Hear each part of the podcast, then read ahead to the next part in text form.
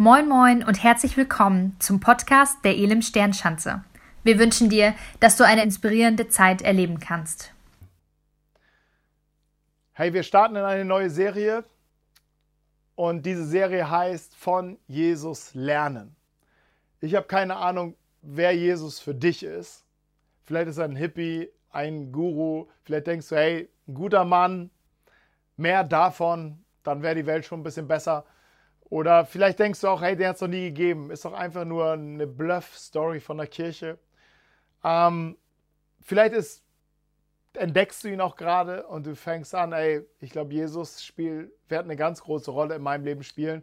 Oder du bist schon lange mit ihm unterwegs und dir gewiss, hey, dieser Jesus, ohne dem geht bei mir gar nichts mehr. Es gab einen Mann, Neues Testament, ähm, der war mit Jesus richtig homie und der wurde mal gefragt, hey, wer ist Jesus? Und er sagte, Jesus ist der Sohn Gottes. Und ganz ehrlich, das ist das, was auch ich, davon bin ich auch überzeugt. Ich glaube, Jesus ist der Sohn Gottes. Und ich glaube, von ihm können wir lernen. Und er ruft uns auch tatsächlich auf, von ihm zu lernen und seine Gebote zu halten. Und ich habe einen, einen ganzen Abschnitt für die nächsten Wochen, den wir durchgehen werden. Und der kommt aus Matthäus 5, 6 und 7. Drei Kapitel. Und wenn du sie aufschlägst auf Kapitel Matthäus 5, ähm, wirst du lesen die Bergpredigt. Die Bergpredigt. Das heißt die Bergpredigt, weil Matthäus 5, als er die Volksmenge sah, stieg er auf den Berg. Und als er sich gesetzt hatte, traten seine Jünger zu ihm. Und er tat seinen Mund auf, lehrte sie und sprach.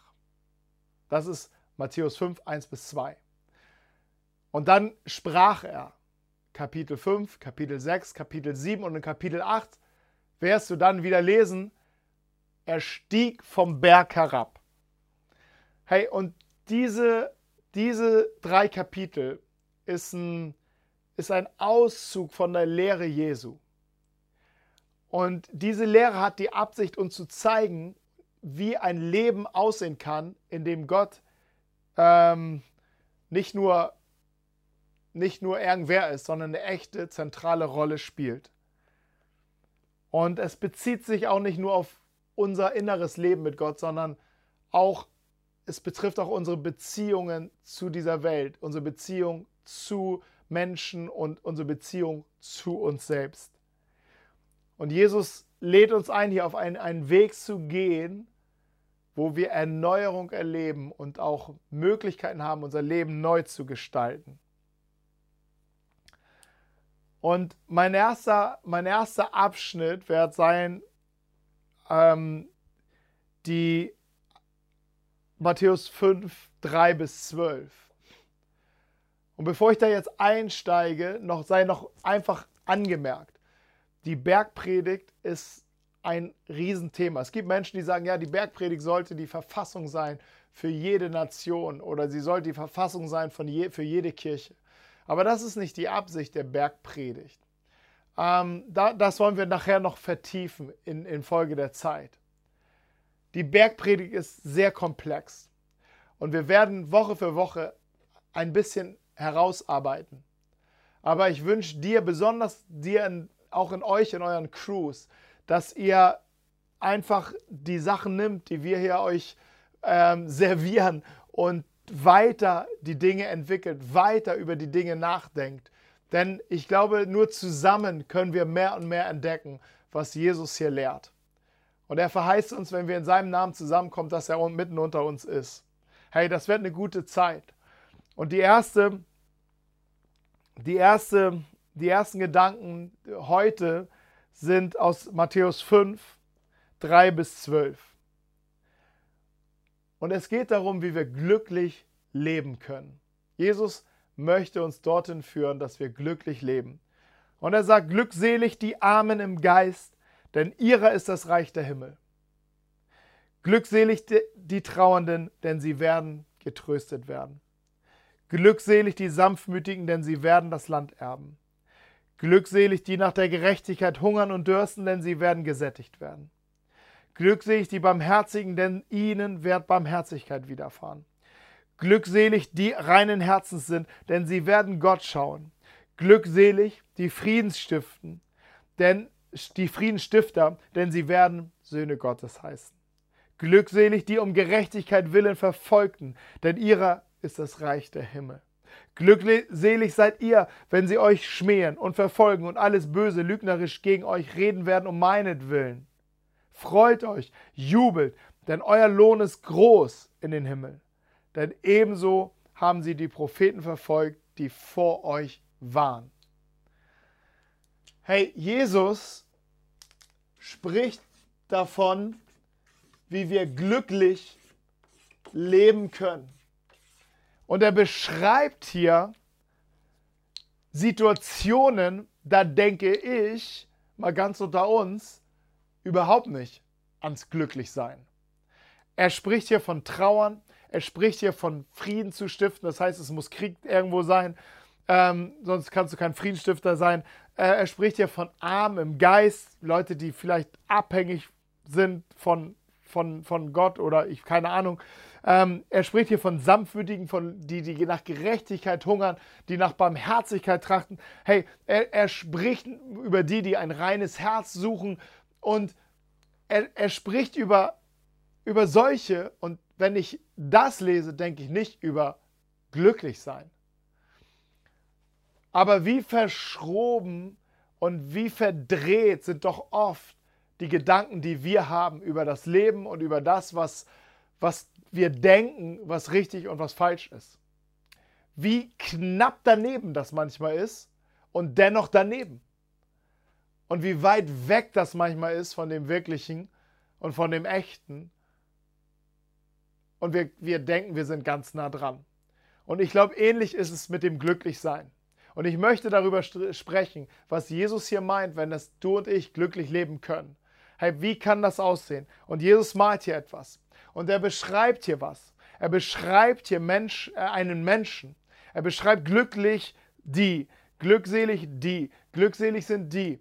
Und er beschreibt sie und ähm, man könnte ganz schnell denken, okay, wenn ich das tue, wenn ich arm im Geist bin, dann werde ich glücklich. Wenn ich Gerechtigkeit nach Gerechtigkeit Hunger und, und, und Durst habe und, und mich einsetze, dann werde ich glücklich. Wenn ich Trauer und Leid zulasse, okay, dann bin ich glücklich. Verstehe ich nicht, bin ich aber glücklich. Hey, wenn ich Frieden suche und eine weiße Flagge mit mir rumtrage, dann bin ich glücklich. Wenn ich Barmherzigkeit, wenn ich barmherzig bin, dann bin ich glücklich. Hey, und wir kommen sofort in unsere To-Dos. Aber das ist nicht das, was Jesus hier meint. Und ich möchte dich mit hineinnehmen, wie, wie, wie Jesus, wie der Ansatz von Jesus hier ist. Ähm, erstmal beschreibt er scheinbar irgendwelche Menschen. Aber wenn wir genauer hinschauen, beschreibt er ganz konkret eine Person. Ganz konkret eine Person. Und zunächst beschreibt er nicht dich, sondern zunächst beschreibt er sich selbst. Er ist arm im Geist gewesen. Er hat die König, seine Königsherrschaft, seine Gottheit abgegeben und wurde Mensch. Und er wurde der, der äh, ein Mensch in, in absoluter Einfachheit. Er ist nicht in den Palästen geboren, er ist im Stall geboren. Er wählte die Armut, um uns zu dienen. Er, er wusste, was Trauer und Leid ist. Er, er, er trug unfassbaren Schmerz und unfassbares Leid. Er war voller Barmherzigkeit. Es heißt an einer Stelle, er sah die Menschenmassen und er sah sie, wie sie keine Orientierung hatten. Sie wussten nicht, wohin. Sie waren verloren. Und es drehte sein Magen sich um voller Mitleid und voller Liebe. Und, und er hatte Sehnsucht, diesem Menschen zu helfen. Er hatte ein reines Herz. Er war ohne Sünde bis zu seinem letzten Tag, bis zu seiner letzten Sekunde. Er hungerte und dürste nach Gerechtigkeit. Nicht nur die Gerechtigkeit vor Gott, sondern auch die Gerechtigkeit ähm, vor den Menschen, dass Gerechtigkeit entsteht in dem Leben der Menschen. Er war sanftmütig, er war sanftmütig und er war voller, voller Gnade dem Menschen gegenüber. Und er war der Friedenfürst. Er kam und sagte, ich bringe euch Frieden. Und ähm, meinen Frieden gebe ich euch. Das war seine, seine, seine Botschaft. Er beschreibt also in diesem ersten Auszug sich selbst zuallererst. Und dann hatte er ähm, all diese Situationen vor Augen, in denen er ja selbst war. Und er war ein, einer, der in all diesen Situationen, in seinen Situationen des Schmerzens, der Barmherzigkeit, des Armut, glücklich war. Nicht Sinne von oberflächlich glücklich, sondern er war eine glücklich sein im Sinne von einer tiefen Zufriedenheit, in einer, im, im Sinne von einer tiefsten Ruhe, in, ein, in dem Sinne von, ich bin genau hier richtig, der Himmel ist über mir offen. Es gab eine Situation, der Sturm des Lebens preschte auf ihn hinein, auf ihn ein und er schlief in aller Seelenruhe. Nicht, weil er Gleichgültigkeit war, sondern weil er in seinem inneren, innersten Frieden ruhte. Das war, das beschreibt dieses glückselig sein. Ein, ein, ein Friede, eine Ruhe in dem größten Sturm. Die Jünger waren in demselben Sturm. Sie schrien nach ihrer Mutter. Sie weinten, weil sie dachten, sie sterben. Und Jesus selbst in derselben Situation, er ruhte. Er war in all diesen Momenten drinne und er ruhte in seiner Beziehung zu Gott. Er wusste, wer er war. Er wusste, er ist geliebt. Er wusste, er ist richtig. Er wusste, er ist der Sohn Gottes. Er wusste, er ist genau richtig hier an diesem Ort und das ist der beste Ort, an dem er jetzt sein konnte. Woher nahm er das? Wir sehen schon, dass er immer diese, diese Aussprüche mit, mit, einer, mit einer die Gegenwart mit der Zukunft verbannt, wenn er sagt, die, die selig sind, die, die arm im Geist sind, ihnen wird das Reich der Himmel gehören. Glückselig sind die Trauernden, sie werden getröstet werden. Also er sah, hatte die Zukunft vor Augen. Er hatte das vor Augen, was auf ihn erwartete. Nun müssen wir verstehen, dass Jesus nicht, nicht Gegenwart, Vergangenheit oder Zukunft war, sondern Jesus ist ewig. Er ist als Gott ewig und er war auch in seinem Menschsein, hatte er dieses ewige Leben in sich und die Zukunft war in ihm. Genau wie die Vergangenheit und die Gegenwart in ihm war. Er war ewig.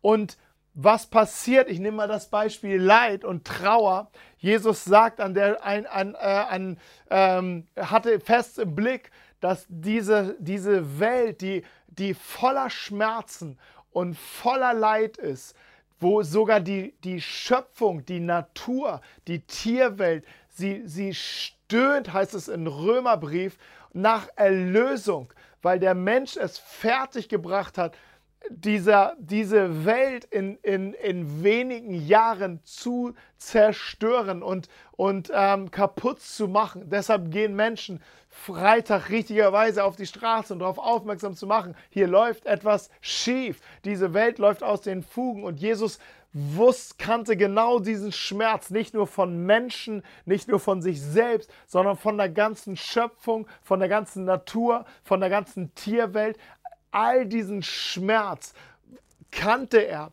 und er wusste, in der Zukunft wird eine, diese Welt erneuert werden. Es wird eine neue Welt entstehen. Und er hatte vor Augen in Offenbarung ähm, 21, Vers 4 zum Beispiel, er wird alle Tränen abwischen und es wird kein Tod und keine Trauer und kein Weinen und kein Schmerz mehr geben, denn die erste Welt mit ihrem ganzen Unheil ist für immer vergangen.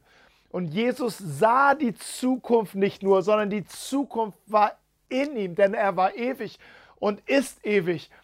Und er sagt, hey, aus Grund dieser Zukunft konnte er, die in ihm war, konnte er das, die Gegenwart ähm, durchleben und durchleiden. Ohne diese Zukunftsperspektive hätte all das keinen Sinn gemacht. Mit der Zukunftsperspektive hat jeder Schritt hier jede, jede, jede Eigenschaft, die er lebte, absolut Sinn gemacht für dich und für mich. Weil er lebte nicht für sich selbst, er kam und wurde für uns. Und jetzt ähm, ruft er dich und mich. Er beschreibt zuerst sich und jetzt fängt er an, dich zu beschreiben. Und sagt, hey, der, der mir nachfolgt, der mir nachfolgt, er wird diese selben Charaktereigenschaften entwickeln und wird genau diese Dinge in sich entwickeln, weil er wird mir ähnlich.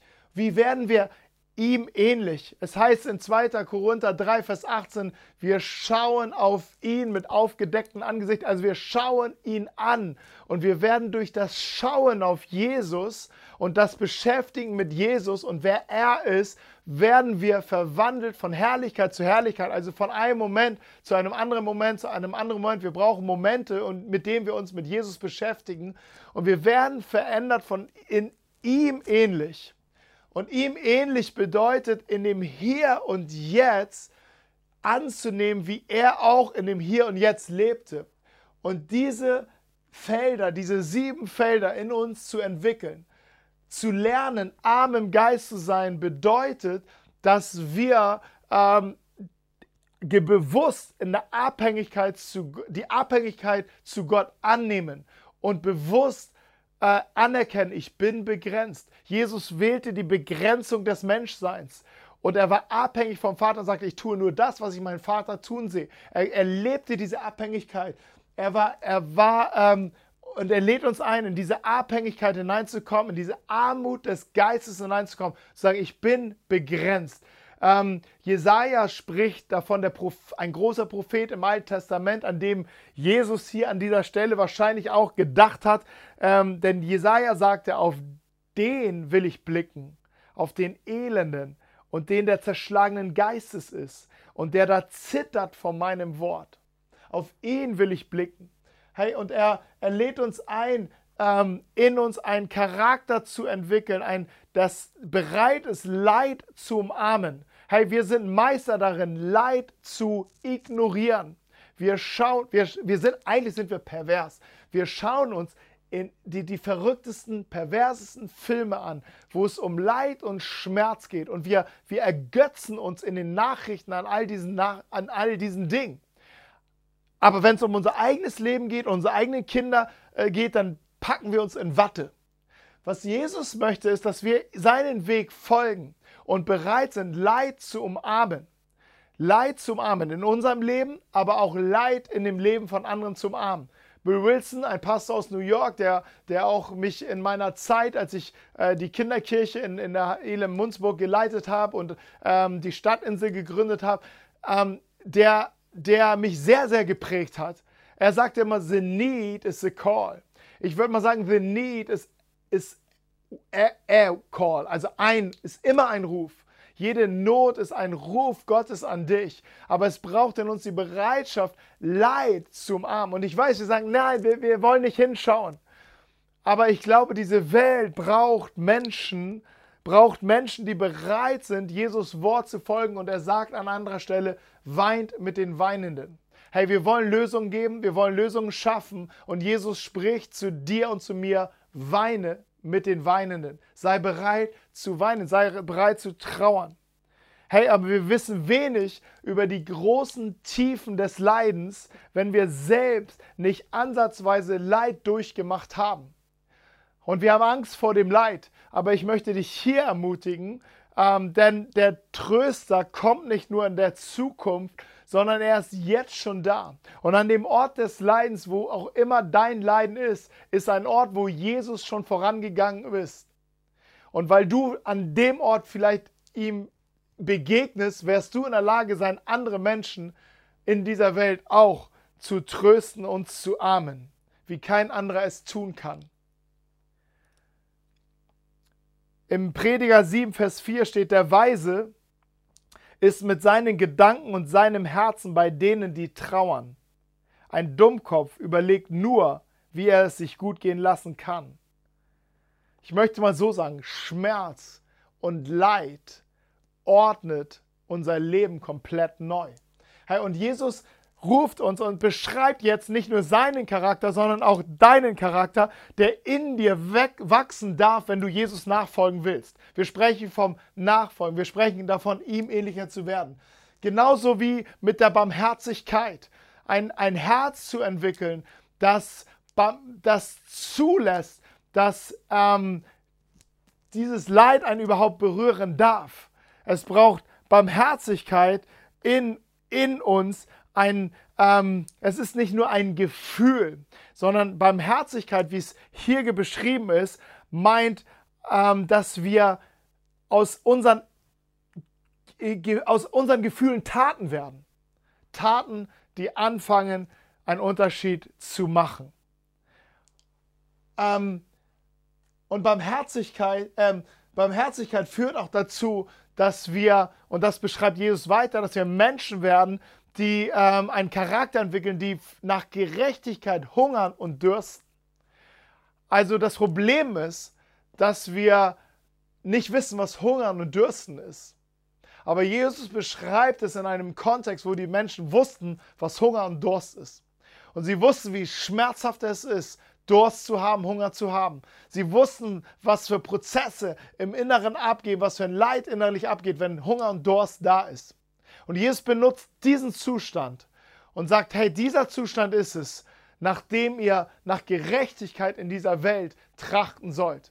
Gerechtigkeit für Menschen, die keine Stimme mehr haben. Gerechtigkeit für Menschen, die am Rande sind, für die sich keiner einsetzt. Hey, und das ist ähm, sehr, sehr viel zu tun. Und ich glaube, die Kirche hat einen Ruf. Die Kirche ist das, Werk, das ein Werkzeug Gottes in dieser Welt, auch um Gerechtigkeit herzustellen. Sie ist sehr leise geworden an vielen Stellen. Aber lasst uns doch diese, diese Charaktereigenschaften entwickeln in uns. Weil wie soll die Kirche sprechen, wenn diese, diese, dieser Charakter nicht in dir und in mir wächst?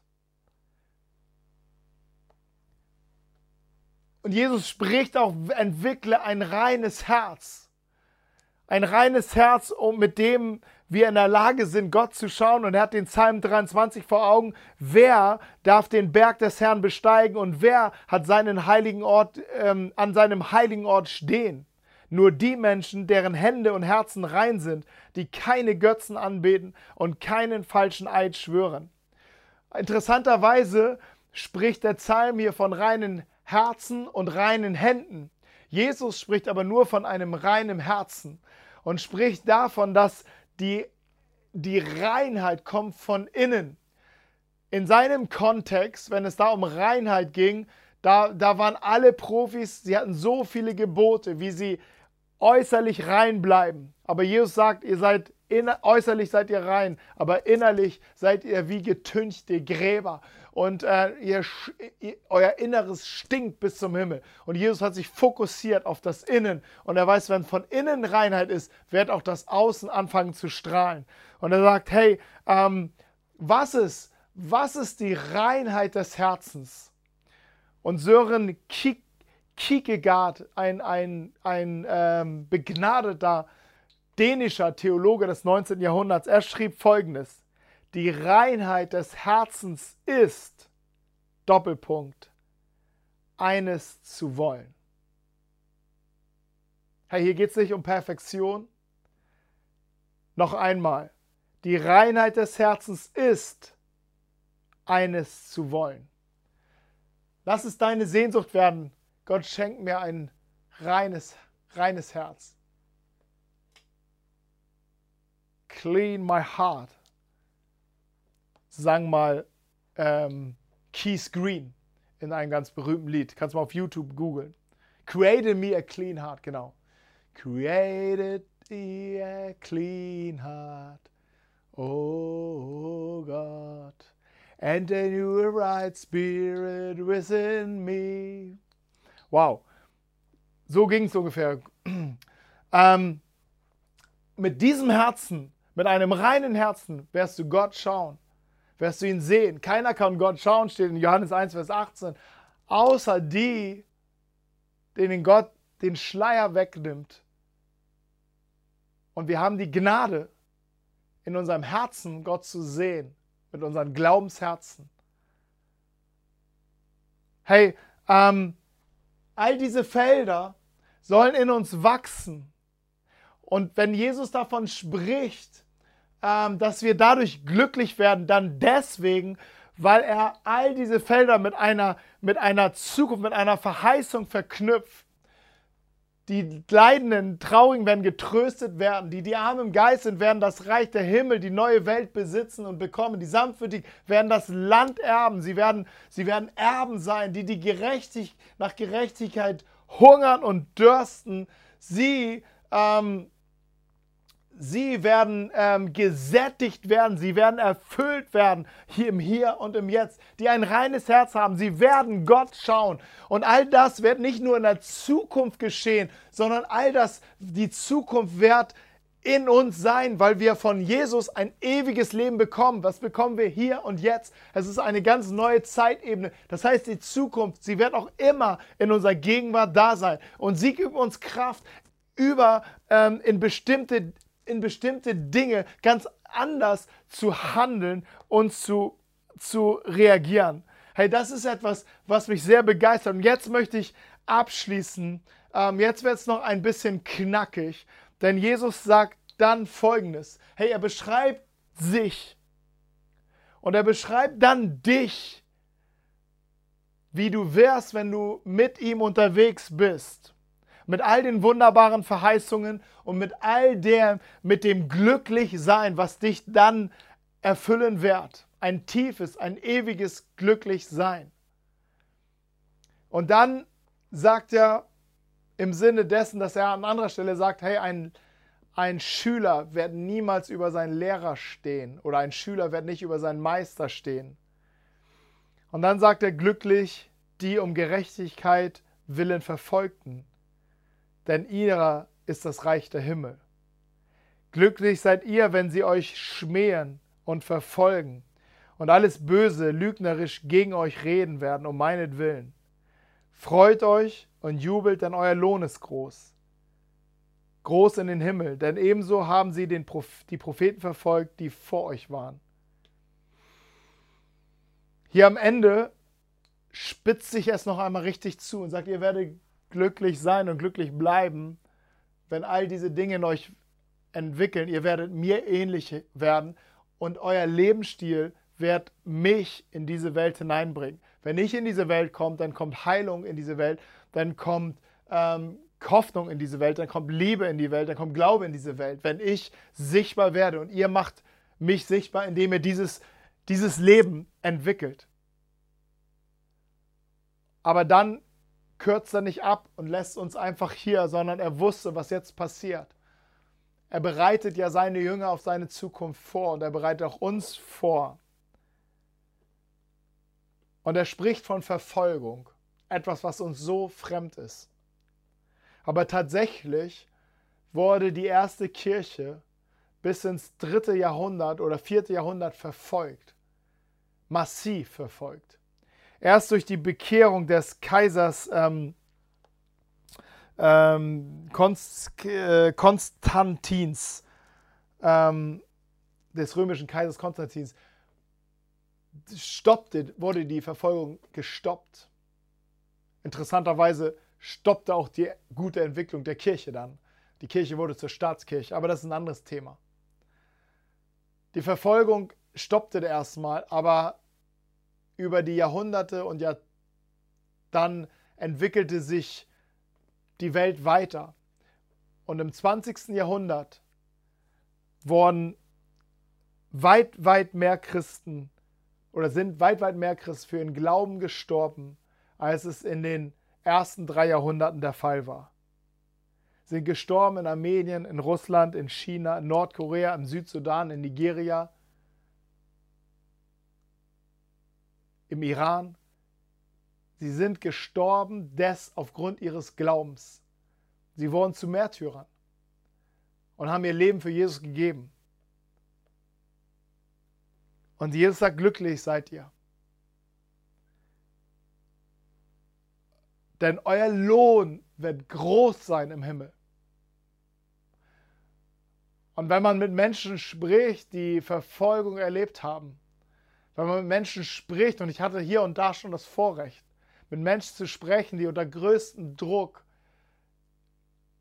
ihrem Glauben standhalten mussten. Aber sie sagten, es war gar, es war keine, keine große Kraftanstrengung, weil dieser Lohn, der auf sie wartete, war schon jetzt in ihrem Herzen. Und große Freude, große Friede, großer Liebe war bei all der Not in, in ihnen aktiv.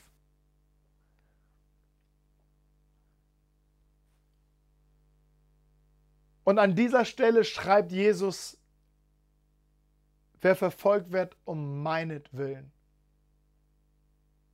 Jesus ging diesen Weg in diese Welt hinein, um dieser Welt zu dienen, um dieser Welt, diese Welt zu lieben. Und sein Weg war am Ende ein Weg des Leidens. Es gehörte mit zu seinem, seiner Berufung und seinem Auftrag.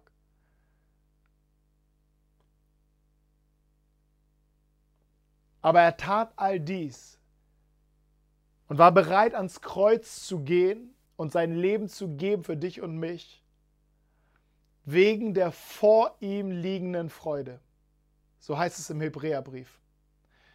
Und die vor ihm liegende Freude war nicht das Kreuz, an dem er so qualvoll starb, sondern die vor ihm liegende Freude war das leere Grab, was, diese, was bedeutete, dass er auferstanden ist von den Toten und dass er lebt. Und er sagt, ich lebe und du sollst auch leben. Und er gibt, will dir etwas geben in all den, vielleicht auch in all den Schmerz und in all der Trauer, die manchmal auf uns in einigen Situationen wartet. Er will uns eine Freude geben, eine Glückseligkeit geben, die aus der Kraft des offenen Grabes kommt. Und Paulus schreibt an der Stelle, dieselbe Kraft, die Christus von den Toten auferweckt hat, sie lebt in dir. Und sie gibt uns auch die Kraft, in schwierigen Momenten nicht nur standhaft zu bleiben, sondern unsere Arme wie Jesus ausgebreitet zu haben und Verfolger zu segnen und, und Hasser zu, zu lieben. Und für die, die ähm, gegen, gegen einen sind, für sie zu beten und sie zu segnen. Das ist der Weg. Und die Kraft ist durch seinen Geist in dir. Sie war in Jesus, er beschreibt zuerst sich und sie ist auch in dir, weil er als nächstes dich beschreibt. Und ich möchte dich segnen, jetzt an dieser Stelle und für uns beten. Lass uns die Augen schließen und ähm, vielleicht unsere Hände öffnen und einfach sagen, Jesus, hier sind wir. Und wir bekennen, dass wir dich brauchen, dass wir begrenzt sind, dass wir nicht mal im Ansatz das leben können, was du hier skizzierst. Du skizzierst hier dein Leben. Aber du berufst uns nicht nur der nachzufolgen, sondern du befähigst uns, ein ganz anderes Leben zu leben. Und die Kraft in diesem Leben ist die vor uns liegende Freude. Die vor uns liegende Freude, die auf uns wartet. Aber nicht nur wartet, sondern in uns ist, weil wir durch dich ewiges Leben bekommen.